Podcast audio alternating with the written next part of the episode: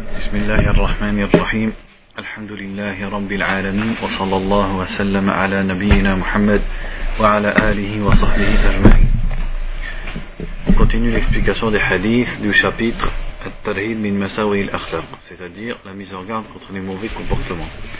وعن أبي ذر رضي الله عنه عن النبي صلى الله عليه وسلم فيما يرويه عن ربه قال يا عبادي إني حرمت الظلم على نفسي وجعلته بينكم محرما فلا تظالموا أخرجه مسلم Le hadith dit ici, donc c'est un hadith Qudsi, où Allah dit, ô mes serviteurs, je me suis interdit l'injustice à moi-même et je l'ai rendu interdite entre vous, donc ne soyez pas injustes les uns envers les autres. C'est dans Sahih Muslim. Donc il dit le shir dans l'explication. هذا الحديث قطعة من حديث عظيم أخرجه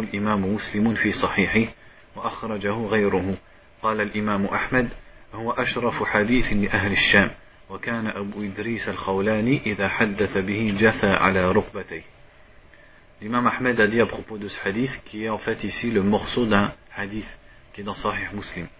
L'imam Ahmed dit, c'est le meilleur hadith des gens du Sham, le plus noble hadith que racontent les gens du Sham. Et Abu Idris al-Khawlani, un muhaddith, quand il le racontait, il, se mettait, il tombait sur ses genoux. C'est-à-dire, il se mettait sur ses genoux pour raconter ce hadith. قوله يا عبادي إني حرمت الظلم على نفسي يعني أنه منعه تعالى عن على نفسه فلا يظلم عباده Donc quand Allah dit je me suis interdit l'injustice, c'est-à-dire qu'il se l'est interdite envers lui-même et il ne fait pas d'injustice envers ses, envers ses créatures. قال تعالى وما أنا بظلام للعبيد Allah dit je ne suis pas injuste envers les serviteurs. وقال تعالى وما الله يريد ظلما للعالمين Et dans l'autre verset il dit et Allah ne veut pas d'injustice pour les mondes.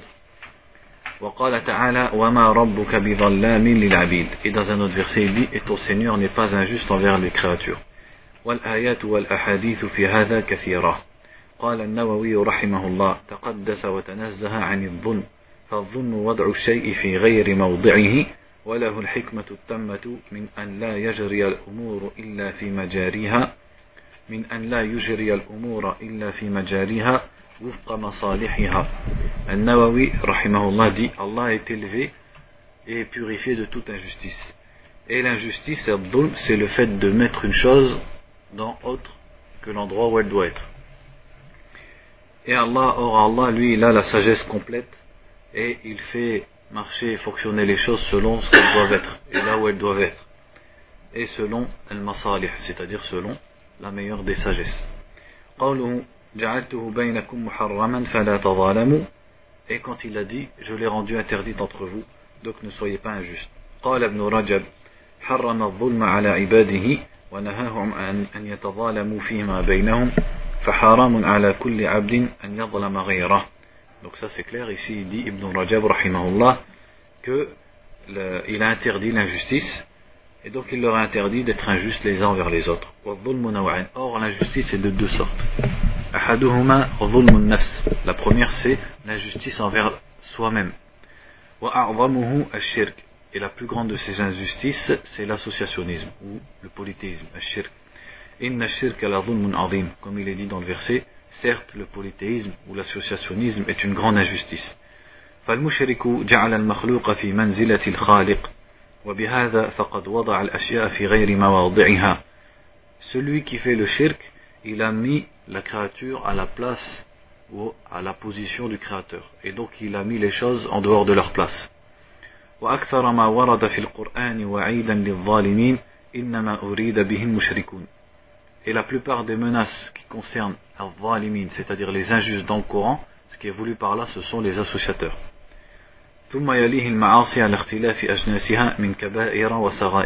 Puis viennent dans la gravité, après le shirk, les péchés dans leur diversité, et qui les grands péchés et les péchés mineurs. La deuxième sorte d'injustice, c'est le fait que la personne soit injuste envers autre, envers autrui. وهو المذكور في الحديث et c'est ça qui est cité dans ce hadith وقد قال النبي صلى الله عليه وسلم في خطبته في حجة الوداع إن دماءكم وأموالكم وأعراضكم عليكم حرام كحرمة يومكم هذا في شهركم هذا في بلدكم هذا رواه البخاري ومسلم Et le prophète a dit dans le, son, son discours au pèlerinage d'adieu, certes vos sangs, vos biens et vos honneurs vous sont sacrés comme votre jour-ci est sacré dans ce mois-ci, dans ce pays-ci. Et ça c'est dans les deux sahih. الحديث صريح بتحريم الظلم بين الناس في كل حق من حقوقهم حتى القليل منها Le hadith donc est clair sur l'interdiction, l'interdiction de la justice entre les gens, même dans ce qui est peu. فقد قال صلى الله عليه وسلم وإن كان عودا من أراك رواه مسلم à tel point que le prophète sallallahu alayhi wa sallam a interdit la justice en disant même si ça concerne un bâton du bois d'Arak c'est le bâton avec lequel habituellement on fait le siwak. donc il faut se dégager des droits des créatures d'Allah. ففي البخاري عن أبي هريرة أن النبي صلى الله عليه وسلم قال ما كانت من كانت عنده مظلمة لأخيه فليتحلل منها قبل أن تؤخذ من حسناته فإن لم يكن له حسنات أخذ من سيئات أخيه فطرحت عليه. Et il est dit donc dans Sahih al-Bukhari que le prophète sallallahu alayhi wa sallam a dit celui qui a commis une injustice envers son frère, qu'il s'en dégage avant qu'on ne prenne de ses bonnes actions pour les donner à son frère. Et s'il n'a pas de bonnes actions, on prendra des péchés de son frère et on, le, on les jettera sur lui, c'est-à-dire c'est lui qui les portera. وعن أبي هريرة رضي الله عنه أن رسول الله صلى الله عليه وسلم قال أتدرون ما الغيبة قالوا الله ورسوله أعلم قال ذكرك أخاك بما يكره قيل أفرأيت إن كان في أخي ما أقول قال إن كان فيه ما تقول فقد اغتبته وإن لم يكن فيه فقد بهته أخرجه مسلم Dans ce hadith qui est dans Sahih Muslim, le prophète sallallahu alayhi wa sallam a dit Savez-vous ce qu'est al-ghiba, c'est-à-dire la médisance Et les sahaba ont dit Allah et son messager savent mieux. Et il a répondu C'est le fait que tu mentionnes ton frère en disant ce qu'il déteste. Et ils ont dit au prophète Vois-tu si effectivement il y a dans mon frère ce que je dis C'est-à-dire si ce que je dis sur lui est vrai. Et il a répondu Si ce que tu dis est vrai, irtabtahu, c'est-à-dire tu auras médit de lui. Et si c'est faux, bahattahu, tu l'auras calomnié, tu auras menti sur lui. Donc il dit dans l'explication, الغيبة بينها النبي صلى الله عليه وسلم بأنها ذكرك أخاك المسلم بما يكره سواء أكان في خلقه أو خلقه. Donc al-ghiba, le prophète sallallahu alayhi wa sallam, il a montré ce qu'elle était en disant que c'est le fait de mentionner ton frère musulman en disant quelque chose qu'il déteste. Que ce soit dans son comportement ou dans son aspect, c'est-à-dire sa création, comment il est physiquement. فأي كلمة تقولها فيه مما يكره أن تقال فيه فهذه غيبة سواء أكانت كبيرة أو صغيرة et aussi que cette parole soit grande ou petite Mais le péché de la médisance à différents degrés selon la gravité de ce qui a été dit sur la personne Et ça c'est vrai même si effectivement cette qualité que tu as mentionnée, ou plutôt ce défaut, se trouve chez la personne. أما إذا لم تكن الصفة التي ذكرت فيه فقد جمعت بين فقد جمعت بين أمرين الغيبة والبهتان والكذب على الإنسان بما ليس فيه. Et si en plus cet attribut et ce défaut que tu lui as attribué n'est pas présent chez lui, donc là tu auras regroupé deux péchés. Al-riba, la médisance, et aussi la calomnie, qui est le fait de mentir sur la personne. قال النووي رحمه الله الغيبة ذكر المرء ما يكره سواء أكان في بدن الشخص أو دينه أو دنياه أو نفسه أو خلقه أو ماله أو ولده أو زوجته أو خادمه أو حركته أو طلاقته أو عبوسه أو غير ذلك مما يتعلق به ذكر سوء وذكر ذلك باللفظ أو الرمز أو الإشارة النووي dit رحمه الله la médisance c'est que tu mentionnes une personne en disant quelque chose qu'elle déteste, que ce soit dans son corps, c'est-à-dire à propos de son corps, ou sa religion, ou ses affaires d'ici-bas, ou sa, sa, propre personne, ou son comportement, ou ses, son, son, argent, ou ses enfants, ou sa femme, ou son serviteur, ou ses gestes, ou le fait qu'il soit détendu, ou le fait qu'il soit renfrogné, tout ça donc ça rentre dans al-riba. Et ça peut être fait quand on le mentionne par des mots, mais aussi par des signes et par des insinuations. وقال أيضا ومن ذلك التعريض في كلام المصنفين كقولهم من يدعي العلم Et ça, il dit, on le trouve aussi dans la parole de ceux qui écrivent des livres et qui disent, par exemple, euh, en parlant de quelqu'un, ils disent quelqu'un qui prétend avoir de la science. C'est-à-dire, ils parlent de quelqu'un à qui ils veulent répliquer, ils disent quelqu'un qui prétend avoir de la science. C'est-à-dire, ils disent pas directement c'est un ignorant, ils disent quelqu'un qui prétend avoir de la science. Ou alors, ils disent ou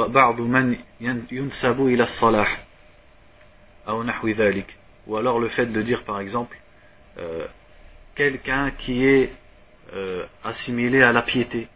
Donc c'est-à-dire tu assignes par là qu'il n'est pas pieux Et de ce genre d'expression. ومنه قولهم عند ذكره الله يعافينا الله يتوب علينا نسأل الله السلامة ou alors le fait que quand tu mentionnes quelqu'un tu dis Allah yu'afina qu'Allah nous préserve c'est-à-dire tu dis pas de mal sur la personne mais hein, quand on dit son nom tu dis qu'Allah nous préserve ou qu'Allah nous pardonne ou qu'Allah nous donne la protection donc ce sont des insinuations par exemple toi tu mentionnes Farid ou Mohammed et la personne qui en face de toi elle dit qu'Allah nous préserve donc il dit pas Kamel ou Mohamed ou Farid ou Rachid, il est comme ça, mais il fait une insinuation. Donc ça rentre dans la médisance.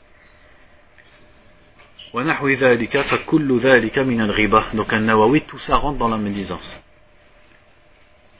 قوله ذكرك أخاك قال ابن المنذر في الحديث دليل في الحديث دليل على عدم غيبة اليهود والنصراني وسائر أهل الملل ومن قد أخرجته بدعته عن الإسلام لا غيبة له Ibn al-Munzir dit, quand il a dit le fait que tu mentionnes ton frère, ça prouve que il n'y a pas de médisance pour les gens des autres religions, ou pour celui qui est à la base musulman, mais que son innovation a sorti de l'islam.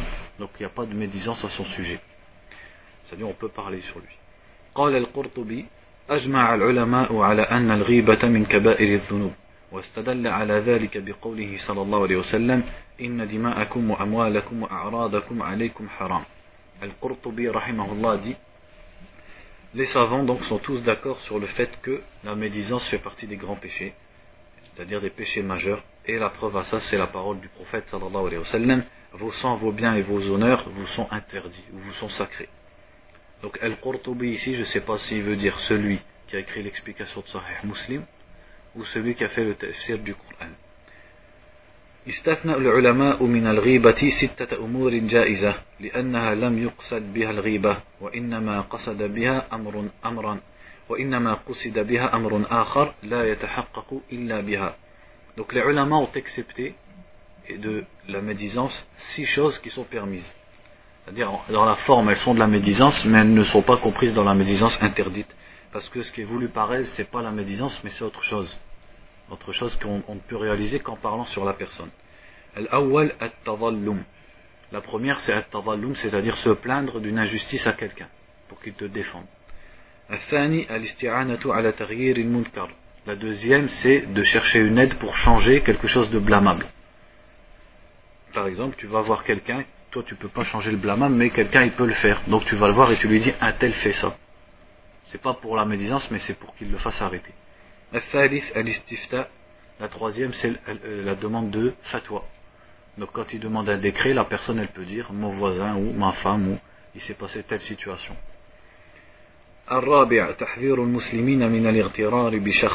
La quatrième, c'est le fait de mettre en garde les musulmans pour qu'ils ne soient pas trompés par une personne.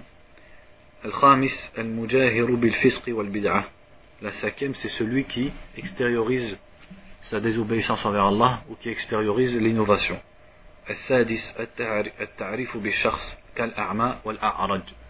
ou alors dans le sens de euh, faire connaître une personne pour pouvoir désigner par exemple tu dis l'aveugle ou le boiteux c'est pas pour le critiquer mais c'est parce que c'est pour que la personne le reconnaisse et sache de qui tu parles donc le hadith suivant وعن أبي هريرة رضي الله عنه قال قال رسول الله صلى الله عليه وسلم لا تحاسدوا ولا تناجشوا ولا تباغضوا ولا تدابروا ولا يبع بعضكم على بيع بعض وكونوا عباد الله إخوانا. المسلم أخو المسلم لا يظلمه ولا يخذله ولا يحقره. التقوى ها هنا ويشير إلى صدره ثلاث مرات. بحسب امرئ من الشر أن يحقر أخاه المسلم. كل المسلم على المسلم حرام. دمه وماله وعرضه أخرجه مسلم. Dans ce hadith qui est dans Sahih Muslim, le prophète sallallahu alayhi wa sallam dit La tahasadu, c'est-à-dire ne vous jalousez pas, ne vous enviez pas les uns les autres. La wala tanajashu. Tanajashu, il dit dans l'explication.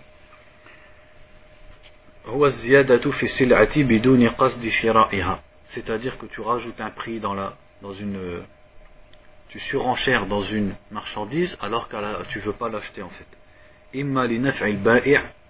Pour profiter au vendeur, donc c'est-à-dire tu peux avoir une complicité envers lui, ou alors pour nuire à celui qui veut acheter, puisque tu fais augmenter le prix, ou alors simplement comme ça pour t'amuser. et ne vous détestez pas les uns des autres, et ne vous détournez pas les uns des autres,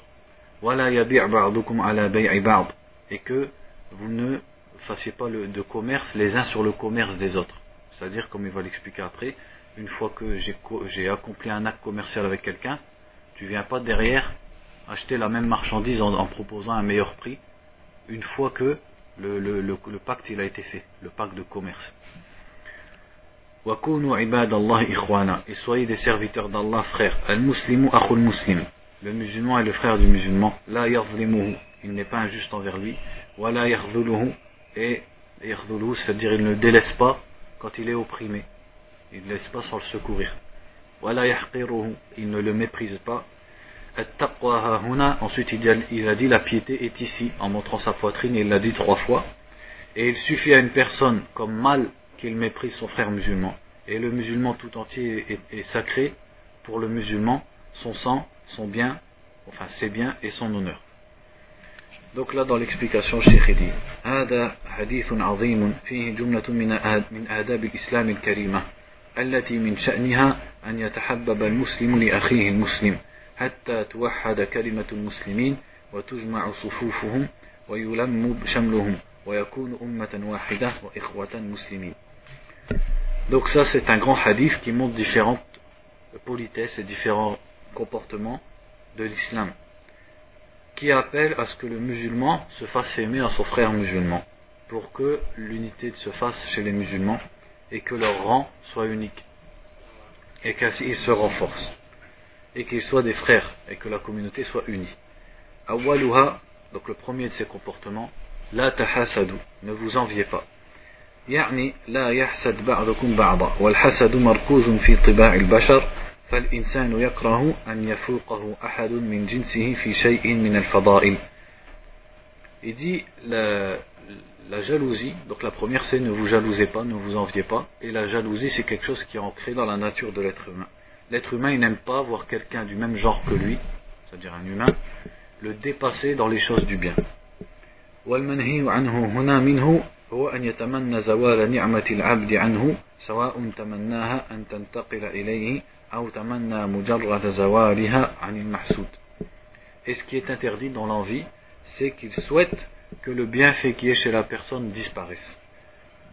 Soit il souhaite que ce, bienfait disparaisse pour venir dans ses mains à lui, ou alors tout simplement il veut que ce bienfait disparaisse de la personne.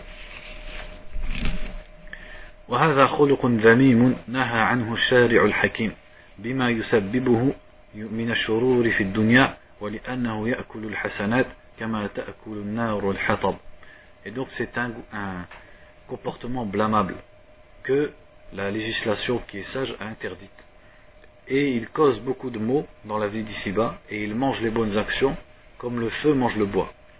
ثانيها le deuxième comportement لا تناجشوا النجش معناه أن يزيد الإنسان في السلعة لا لقصد شرائها وإنما لقصد الإضرار بالمشتري برفع ثمنها عليه أو لنفع البائع بزيادة الثمن له وهو حرام Ensuite il a dit la tanajashu, c'est-à-dire ne pratiquez pas envers vous, envers vous-même un najash. Il dit c'est le fait d'augmenter dans le prix d'une marchandise, donc de surenchérir, en faisant augmenter le prix d'une marchandise, soit pour profiter au vendeur, donc quand il y a une complicité, ou soit pour faire du mal à l'acheteur. Et il dit, c'est haram, c'est interdit. Et quand on s'assure, c'est-à-dire il est vérifié que un des gens, une des personnes présentes a fait ça, celui qui aura acheté au final a le droit de revenir sur son acte d'achat et de récupérer son argent. parce qu'il a été touché par une trahison et par des ruses et par un, un surplus dans le, dans le prix. Donc il a subi une trahison, il a le droit de récupérer son argent. La troisième c'est ne vous détestez pas. نهى عن التباغض بين المسلمين فإن المسلمين جعلهم الله إخوة قال, قال عليه الصلاة والسلام والذي نفسي بيده لا تدخلوا الجنة حتى تؤمنوا ولا تؤمنوا حتى تحبوا أفلا أدلكم على شيء إذا فعلتموه تحاببتم أفشوا السلام بينكم أخرجه مسلم La deuxième, c'est ne vous détestez pas. Donc les, les musulmans, Allah les a fait comme des frères. Ils ne doivent pas se détester. Et le prophète sallallahu alayhi wa sallam a dit dans Sahih Muslim, par celui dans la main de qui est mon âme, donc c'est-à-dire par Allah, vous n'entrerez pas au paradis tant que vous n'aurez pas la foi, et vous n'aurez pas la foi tant que vous vous entraînerez pas. Vous ne vous entrez, entraîne, entraînerez pas, pardon. C'est un peu difficile. Vous indiquerai une chose qui, si vous la faites, vous vous entraînerez. Il a dit, répondez as-salam, répondez le salut entre vous. ولهذا المعنى حرم الله تعالى المشي بالنميمة لما فيها من إيقاع العداوة والبغضاء ورخص في الكذب في, في الإصلاح بين الناس Et c'est pour cette signification et ce but, c'est-à-dire l'amour entre les musulmans, qu'Allah interdit de propager les mensonges des gens et les, les paroles des gens les uns sur les autres. An-namima. Parce que ça ça a pour conséquence l'inimité et la haine des gens les uns envers les autres. Et par contre, la religion a permis le mensonge quand il est fait pour réconcilier des musulmans. Et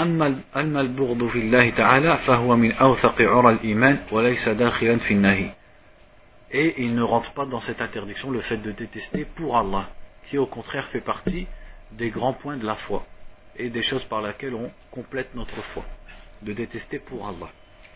وعن ابن عباس من أحب في الله وأبغض في الله ووالى في الله وعادى في الله فإنما تنال ولاية الله بذلك ولن يجد عبد طعم الإيمان وإن كثرت صلاته وصومه حتى يكون كذلك وقد صارت عمة مؤاخاة الناس على أمر الدنيا وذلك لا يجدي أهله شيئا رواه ابن جرير الطبري لا rapporté ابن جرير الطبري cette parole d'Abdullah ibn Abbas رضي الله عنهما qui dit Celui qui aime pour Allah et qui déteste pour Allah, et qui s'allie pour Allah et qui prend des ennemis pour Allah.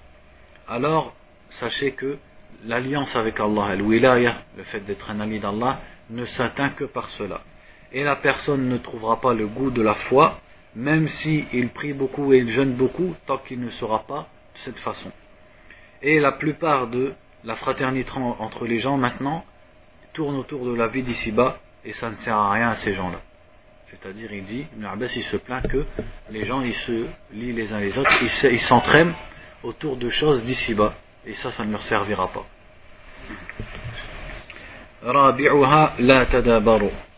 La quatrième, c'est ne vous tournez pas le dos, ne vous détournez pas les uns des autres.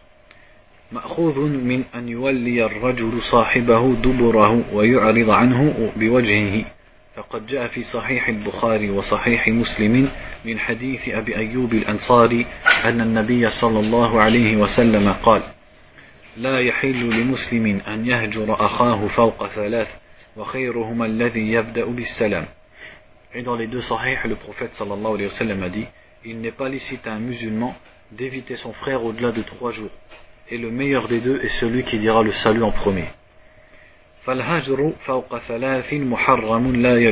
donc le fait d'éviter son frère al-hajr plus de trois jours est interdit et pour mettre fin à une période où tu évites ton frère al-hajr c'est par salam c'est le salam qui fait que tu n'es plus considéré comme étant quelqu'un qui évite ton frère وأما الهجر لأجل دين فتجوز زيادة من غير تحديد حتى يزول المانع من الهجر Quant à le fait d'éviter quelqu'un pour la religion, donc pas pour des affaires personnelles, là on peut le faire au-delà de trois jours, sans limite, tant que ce qui est, ce qui est voulu disparaisse.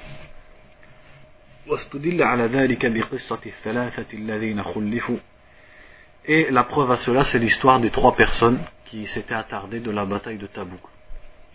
Et donc ils n'étaient pas partis avec le prophète alors qu'ils faisaient partie des compagnons connus pour leur piété. Et le prophète sallallahu alayhi wa sallam ne leur a pas parlé et a interdit aux gens et même à leur propre famille de ne pas leur parler pendant 50 jours. Donc c'est plus que 3 jours. ويباح على أهل البدع المغلظة والدعاة إلى الأهواء والمبادئ الهدامة وأصحاب المذاهب المضللة. Et il est permis donc d'éviter les gens des innovations graves et les gens qui appellent aux passions et qui appellent à des principes destructeurs et les gens qui suivent des, des madhahib, c'est-à-dire des façons de penser qui égarent les gens. Khamisuha, la cinquième, wala yabi' ba'dukum ala bay'i ba'd. Que l'un d'entre vous ne fasse pas une vente sur la vente de son frère. قال الفقهاء معناه أن يكون قد باع عليه شيئا فينزل للمشتري سلعته بأرخص ليشتريها ويفسخ بيع الأول وهذا إذا كان في خيار المجلس أو خيار الشرط وكان على الصحيح يشمل فيما إذا تم البيع بينهما ولم يبق خيار وذلك لئلا يحتال المشتري أو البائع على فسخ العقد ويكون في نفسه عداوة وبغض للعاقد معه Donc là, je vous avoue que j'ai pas compris toute l'explication du shir, mais ma, ce que je connaissais personnellement de l'explication du hadith, c'est que, donc ça, ça correspond à ce que j'ai compris en tout cas ici, c'est que quand une personne, un musulman, il fait un acte de commerce avec quelqu'un, donc il a pris la marchandise, ou en tout cas ils se sont mis d'accord, et il n'y a plus de khiyar, c'est-à-dire on ne peut plus choisir de reprendre son argent ou reprendre sa marchandise, par exemple dans le fait qu'ils se soient séparés. Là, il a interdit de venir au vendeur et de dire ben moi je te l'achète pour plus que ça. Ou alors au vendeur de dire à notre acheteur, moi je te, finalement je préfère te le vendre à toi. Et de chercher donc à récupérer sa marchandise et de rendre l'argent à l'acheteur pour revendre la marchandise à quelqu'un d'autre. Donc ça c'est interdit. Donc ça c'est après que le commerce soit complété, c'est pas avant qu'il soit complété. C'est-à-dire par exemple une personne elle dirait je vends ma voiture 1000 euros. Il dit ben moi je voudrais bien te la prendre. Le, vendeur il lui a pas dit je te la vends. Donc là, il n'y a pas de mal à ce qu'une personne elle dit non, moi je te la prends pour 1002. Il surenchère. Là, il n'y a pas de mal. Si vraiment il veut acheter. Ce qui est interdit, c'est s'il dit voilà, je, te, je vends ma voiture pour 1000 euros. La personne elle dit je te l'achète. Et lui il dit c'est bon, je te la vends. C'est conclu entre nous. Et il se sépare. Et là, quelqu'un il vient l'attraper et lui dit moi je la, fais, je la prends pour 1002. 1200 euros. Donc le commerce est conclu. Et lui il veut faire un commerce sur le commerce de son frère. C'est ça? Faire un commerce sur le commerce de son frère. C'est comme dans le khidba. Par exemple, vous connaissez le hadith qui dit euh, qu'il ne faut pas faire une khidba, c'est-à-dire une demande de mariage au-delà de la, au-dessus de la demande de son frère. C'est-à-dire quand la demande, c'est pareil, elle est complétée. Il a demandé la fille et les parents ils ont dit oui, on va faire le mariage. Donc ça y est, c'est fait. Là, il t'appartient pas de venir encore pour demander la fille. Alors que si quelqu'un il demande au père une fille et le père il a rien dit, il dit je vais réfléchir. Il n'y a rien qui empêche à un autre de venir demander une deuxième fois. Parce qu'il n'y a rien qui a été conclu entre eux. Donc il faut comprendre ça c'est quand l'acte il est fini. Il est scellé. قوله ولا يبيع بعضكم على بيع بعض قد تكاثر النهي عن ذلك. ففي البخاري ومسلم عن أبي هريرة أن النبي صلى الله عليه وسلم قال لا يبيع, لا يبيع المؤمن على بيع أخيه المؤمن. وفي رواية لمسلم لا يسمع على سوم أخيه. وفي البخاري ومسلم من حديث ابن عمر أن النبي صلى الله عليه وسلم قال لا يبيع الرجل على بيع أخيه.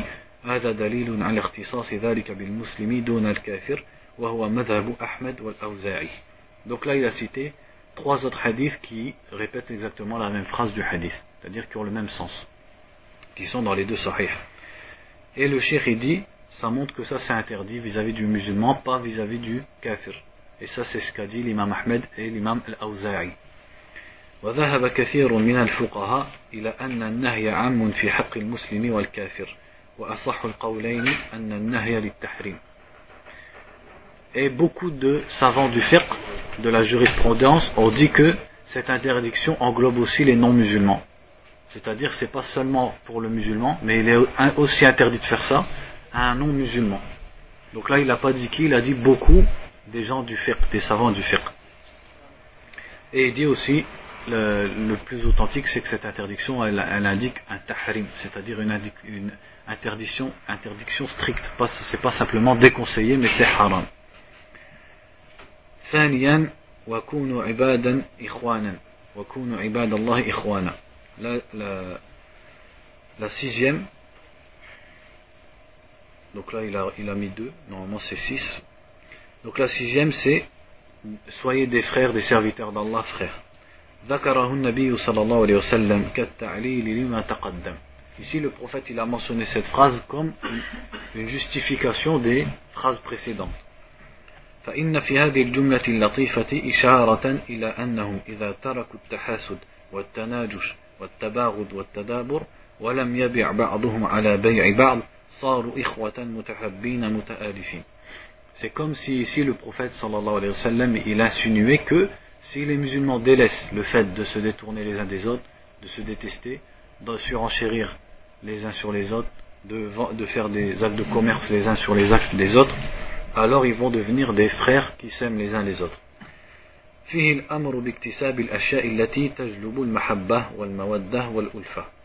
ce hadith aussi nous montre qu'il est ordonné de faire les causes qui ramènent l'amour et l'entente entre les musulmans. من رد السلام وتشميت العاطس وإجابة الدعوة وعيادة المريض ونحو ذلك من الحقوق التي سنها الإسلام بين المسلمين comme le fait de répondre au salam le fait de dire Allah à celui qui éternue, le fait de répondre aux invitations, le fait de visiter les malades, et tous les autres droits que l'islam a instaurés entre les musulmans.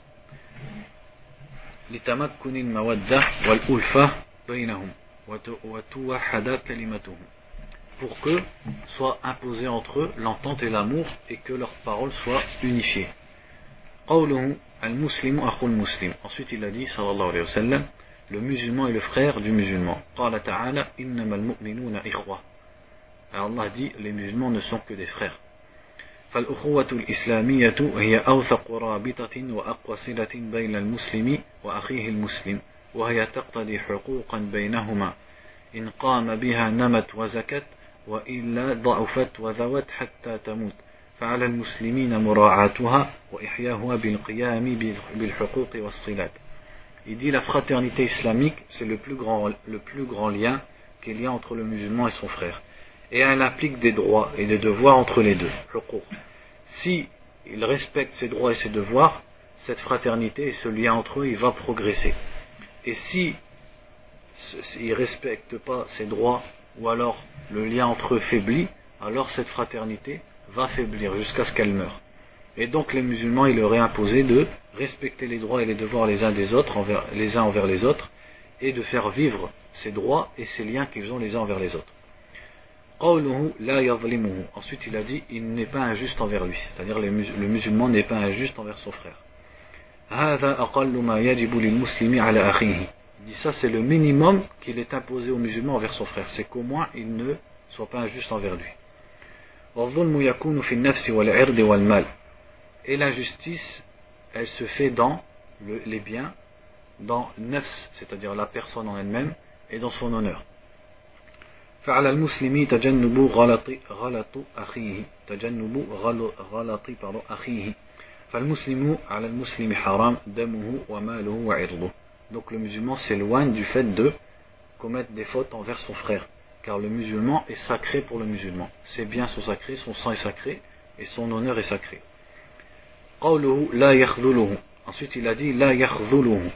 الخذلان هو أن يظلم المسلم وتقدر على نصره فلا تفعل بل تتخلى عنه Al-Khudlan, qu'est-ce que ça veut dire C'est que un musulman, il est opprimé, et toi tu peux le secourir et tu ne le fais, tu ne le fais pas et au contraire tu t'écartes. C'est ça le khuzlan. Et le musulman est ordonné de secourir son frère musulman. سواء أكان ظالما فتنصره على نفسه وتمنعه من الظلم أو مظلوما فتمنع الظلم عنه Et tu dois le secourir qu'il soit injuste ou opprimé. S'il est injuste, tu le secours en, en contre lui-même, en l'empêchant de faire son injustice. Et s'il est opprimé, eh bien tu empêches qu'on soit injuste envers lui. فقد أخرج أبو داود من حديث أبي طلحة أن النبي صلى الله عليه وسلم قال ما من امرئ مسلم يخذل امرأ مسلما في موضع تنتهك فيه حرمته وينتقص فيه من عرضه إلا خذله الله في موضع يحب فيه نصرته وما من امرئ ينصر مسلما في موضع ينتقص فيه من عرضه وتنتهك فيه حرمته إلا نصره الله في موضع يحب فيه نصرته.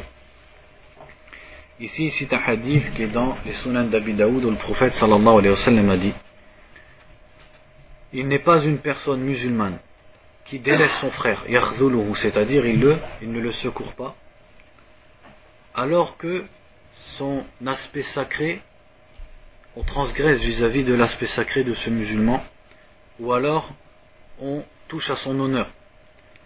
donc si une personne, un musulman ne le secourt pas, Allah va lui faire la même chose dans un moment où il aimerait qu'on le secourt. Et il n'est pas un musulman qui secourt son frère quand on touche à son honneur ou quand on touche à son aspect sacré sans qu'Allah ne le secourt quand il, à un moment où il aimera qu'on le secourt. Ensuite il a dit et il ne le méprise pas. Donc le fait qu'un musulman méprise son frère, ça, ça vient de l'orgueil. فقد أخرج مسلم من حديث ابن مسعود أن النبي صلى الله عليه وسلم قال الكبر بطر الحق وغمط الناس Et dans le hadith de Sahih Muslim, il est dit du prophète sallallahu alayhi wa sallam, l'orgueil, c'est de cacher la vérité ou de refuser la vérité et de mépriser les gens. فالمتكبر ينظر إلى نفسه بعين الكمال وإلى غيره بعين النقص. Donc celui qui est orgueilleux, il regarde sa propre personne avec l'œil de la perfection, c'est-à-dire il se voit comme quelqu'un de parfait. Et il regarde autrui avec l'œil de la diminution, c'est-à-dire il voit que les gens ils sont rien, ils sont moins que lui.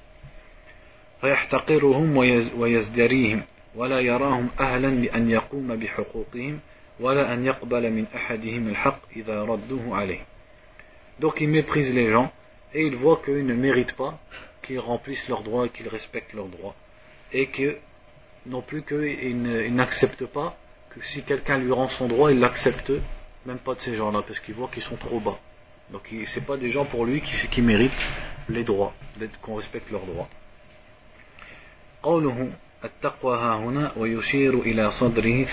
Ensuite il a dit sallallahu alayhi wa sallam la piété est ici et il a montré sa poitrine trois fois. فيه إشارة إلى أن أكرم الخلق عند الله من اتصف بالتقوى لا بالجاه والرياسة والمال. Donc ça montre que, cette parole du prophète sallallahu alayhi wa sallam, que la plus noble des créatures d'Allah, ou la plus noble personne auprès d'Allah, c'est celui qui est caractérisé par la piété. Pas par une place, ou par le fait d'être le chef, ou par l'argent. فرب من يحقره الناس لضعفه وقلة خطه حظه من الدنيا وهو أعظم قدرا ممن له قدرة في الدنيا قال تعالى إن أكرمكم عند الله أتقاكم Et il est possible que il se trouve une personne que les gens méprisent parce qu'il est faible et il n'a pas grand chose de la vie d'ici-bas. Mais auprès d'Allah, il a une grande place.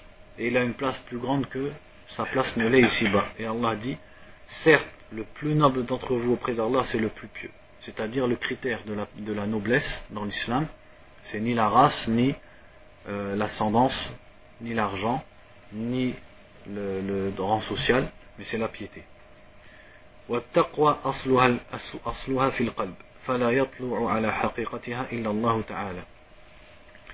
فلا يطلع على حقيقتها إلا الله تعالى وحينئذ فقد يكون ممن له صورة حسنة أو جاه أو رئاسة في الدنيا قلبه خال من التقوى ويكون من ليس له شيء من ذلك قلبه ممروء من تقوى الله فيكون أكرم عند الله تعالى Et la base de la piété, taqwa, et de la foi, elle est dans le cœur.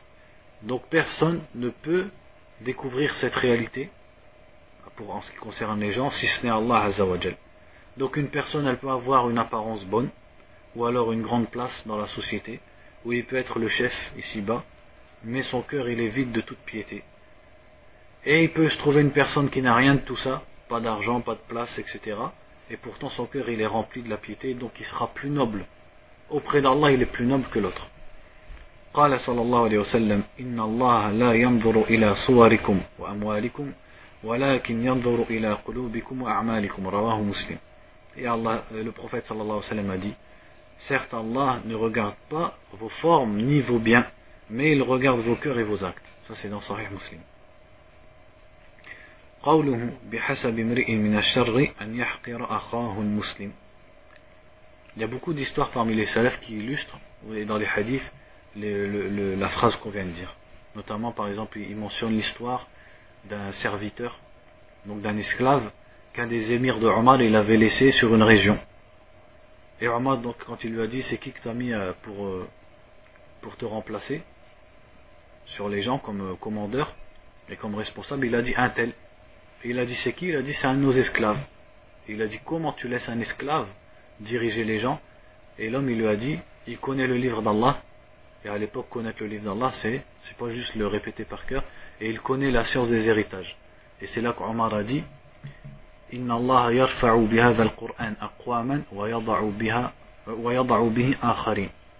c'est-à-dire par ce Coran, par ce Coran, Allah élève des gens et il en rabaisse d'autres. Parce que cette personne c'est un esclave et il s'est retrouvé gouverneur des gens. Pourquoi? Par sa science et par, sa piété. Ou alors aussi l'histoire de cette femme qui balayait la mosquée. Et c'était une femme à qui il faisait pas, euh, c'est-à-dire il ne prêtait pas attention à cette femme. Et pourtant, quand elle est morte, le prophète sallallahu alayhi wa sallam, un beau jour, il a dit, mais on voit plus cette femme. Et quand ils lui ont dit, elle est décédée, il, s'est mis en colère et il a dit, pourquoi vous ne m'avez pas prévenu que j'aurais prié la prière de janaza pour elle? Et après, il est parti au cimetière et il a prié, donc après que les musulmans l'ait fait déjà, il a prié la prière de janaza spécialement pour elle seule. Donc pour vous montrer que une personne, elle peut être dans les yeux des gens méprisable, mais auprès d'Allah elle est, elle est plus grande que les grands d'ici-bas. قاله بحسب امرئ من الشر أن يحقر أخاه المسلم Ensuite, il a dit, sallallahu alayhi wa sallam, il suffit à un homme, pour qu'il commette le mal, qu'il méprise son frère musulman. يعني أن احتقار المسلم أخاه المسلم هو كفايته من الشر. C'est-à-dire que quand un musulman il méprise un autre musulman, ça suffit comme mal. Il a commis assez de mal déjà. فإنه إنما يحقره لتكبره عليه والكبر أعظم خصال الشر parce qu'il ne va le mépriser que parce qu'il s'enorgueillit vis-à-vis de lui. Or l'orgueil est là, le plus grand mal et le plus grand défaut. Et la plus grande caractéristique du mal. ففي صحيح مسلم أن النبي صلى الله عليه وسلم قال لا يدخل الجنة من كان في قلبه مثقال ذرة من كبر Et dans Sahih Muslim, le prophète sallallahu alayhi wa sallam a dit n'entre pas au paradis une personne qui a dans son cœur le poids d'un grain d'orgueil. وقوله صلى الله عليه وسلم كل المسلم على المسلم حرام دمه وماله وعرضه Et pour conclure, il a dit le musulman tout entier est, est, est sacré ou est interdit aux musulmans, son bien, son sang et son honneur. النصوص في تحريم دماء المسلمين وأموالهم وأعراضهم كثيرة صحيحة صريحة donc les textes sur l'aspect sacré du musulman et de ses biens et de, sa et de son honneur, il y a beaucoup de textes sur ce sujet qui sont des textes clairs et des textes authentiques. Donc c'est fait partie des choses, il dit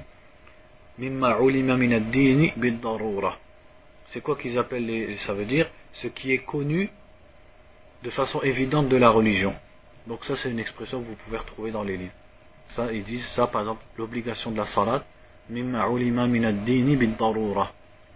L'obligation de la salat fait partie des choses qui sont connues de façon essentielle et de façon évidente dans la religion. Ou alors le tawhid, ou alors l'interdiction de la fornication, l'interdiction de l'alcool. Tout ça, ils disent, c'est des choses qui sont connues de façon évidente dans la religion. Et le fait qu'une chose, elle rentre dans ce domaine-là, a des conséquences. Notamment dans les questions du koufr et du takfir. Parce que si une personne renie euh, euh, une chose qui est connue de façon évidente dans la religion, alors elle tombe dans le coufre.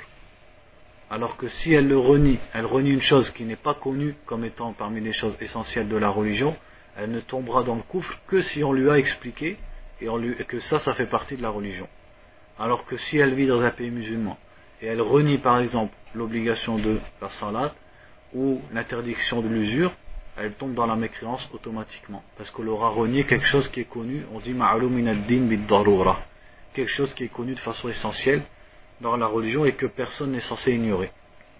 Et n'est excusé à, ce sujet que certaines catégories de personnes, comme le, musulman converti, récemment converti, ou la personne qui vit dans un pays loin des musulmans et où il n'y a pas de gens de science et où l'islam n'est pas connu. Donc même ces choses qui sont normalement essentielles, il ne les connaît pas à cause du contexte. Ce genre de personnes, elles sortent de ce jugement et elles peuvent être excusées.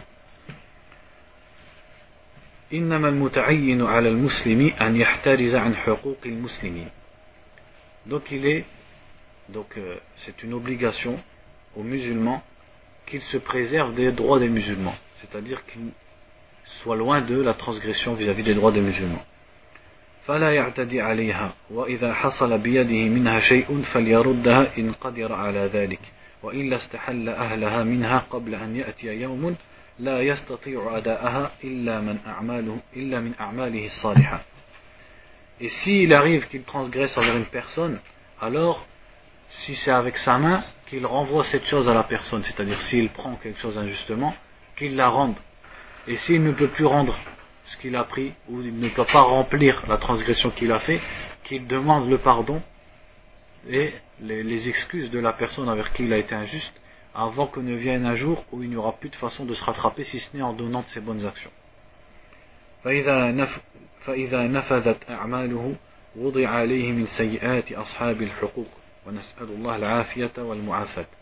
Et s'il n'a plus de bonnes actions à leur donner au jour du jugement, on prendra des péchés de ces gens qui avaient un droit sur lui et elles seront mises à son compte.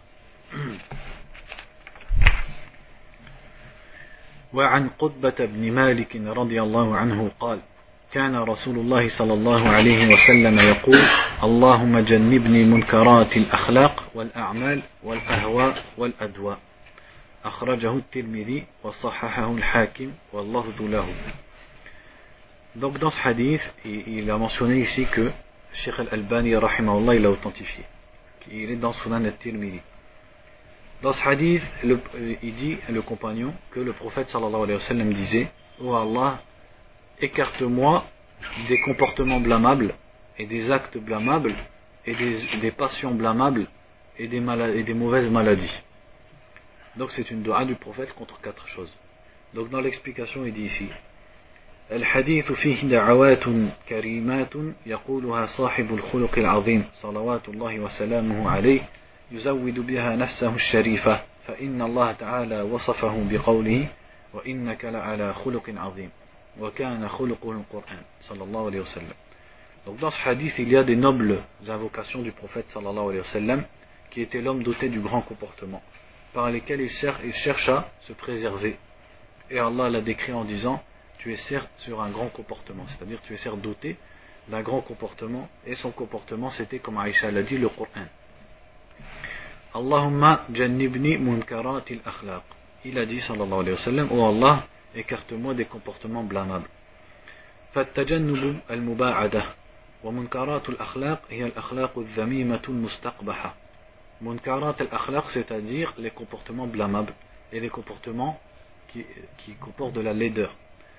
كالحسد والحقد والغش وقسوة القلب والبخل والجبن والهلع ونحو ذلك من الأخلاق المكروهة شرعا وعقلا comme la jalousie, la haine, euh, la, le, le fait d'être peureux, etc.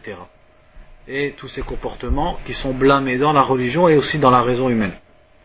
وإذا تخلى المسلم عن هذه الأخلاق القبيحة وتحلى بعدها بالأخلاق المحمودة شرعا وعقلا من الحلم والعفو والجود والصبر والرحمة والشفقة وتحمل الأذى وقضاء الحوائج والبر والإحسان ونحوها فقد كمل خلقه. Et si la personne, une fois qu'elle s'est dégagée de ce genre de comportement, elle s'embellit par les comportements qui sont loués dans la religion et aussi qui sont loués par la raison humaine, comme la clémence, le pardon, la générosité, la patience, la miséricorde, la pitié, le fait de supporter les nuisances des gens, le fait de, combler les besoins des gens et la bienfaisance, alors là il aura complété et accompli son comportement.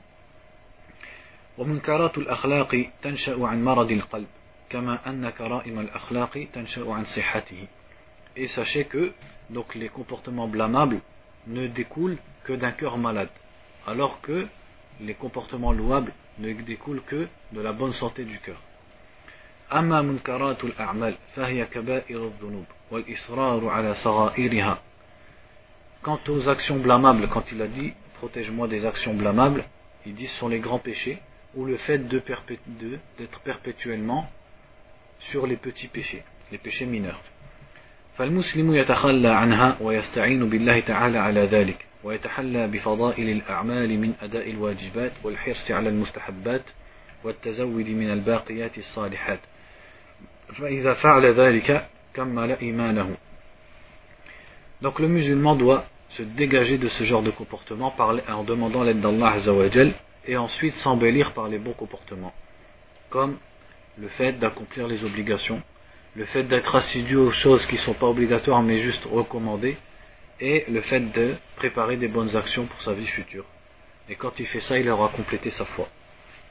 أما الأهوى فهي الشهوات المهلكات من ارتكاب المعاصي والإقدام على الآثام التي تهواها النفوس ولكن في هذا الهوى والمشتهى هلاكها Et al-ahwa, quand il a dit protège-moi des mauvaises passions, ce sont les désirs qui, qui mènent la personne à sa perte, comme le fait de commettre les péchés, que les, que les âmes ont envie de pratiquer, mais qui malheureusement, si l'âme suit cette passion, ça l'amènera à sa perte.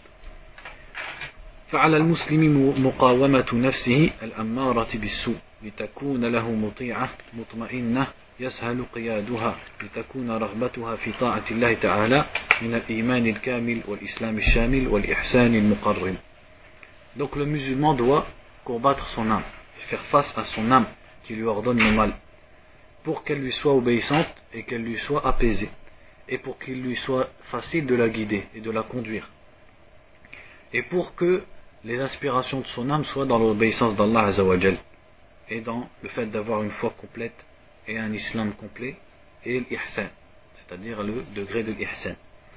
وأما الأدواء فهي الأسقام وتكون للأبدان كالأمراض الشنيعة من الجذام والسرطان وذات الجنب وذات الجنب وتكون أسقام القلوب بالشهوات كالمعاصي والشبهات كالبدع نسأل الله السلامة Quant aux maladies, ça peut être les maladies du corps, comme il a cité par exemple le cancer, c'est-à-dire les maladies du corps, ou les maladies du cœur, comme les doutes, et Ash-Shubuha avec les faux arguments et les innovations. Donc on s'arrête là, Inch'Allah. Et donc le prochain c'est à 18h30 pour le, ce cours-là. سبحانك اللهم وبحمدك أشهد أن لا إله إلا أنت وأستغفرك وأتوب إليك.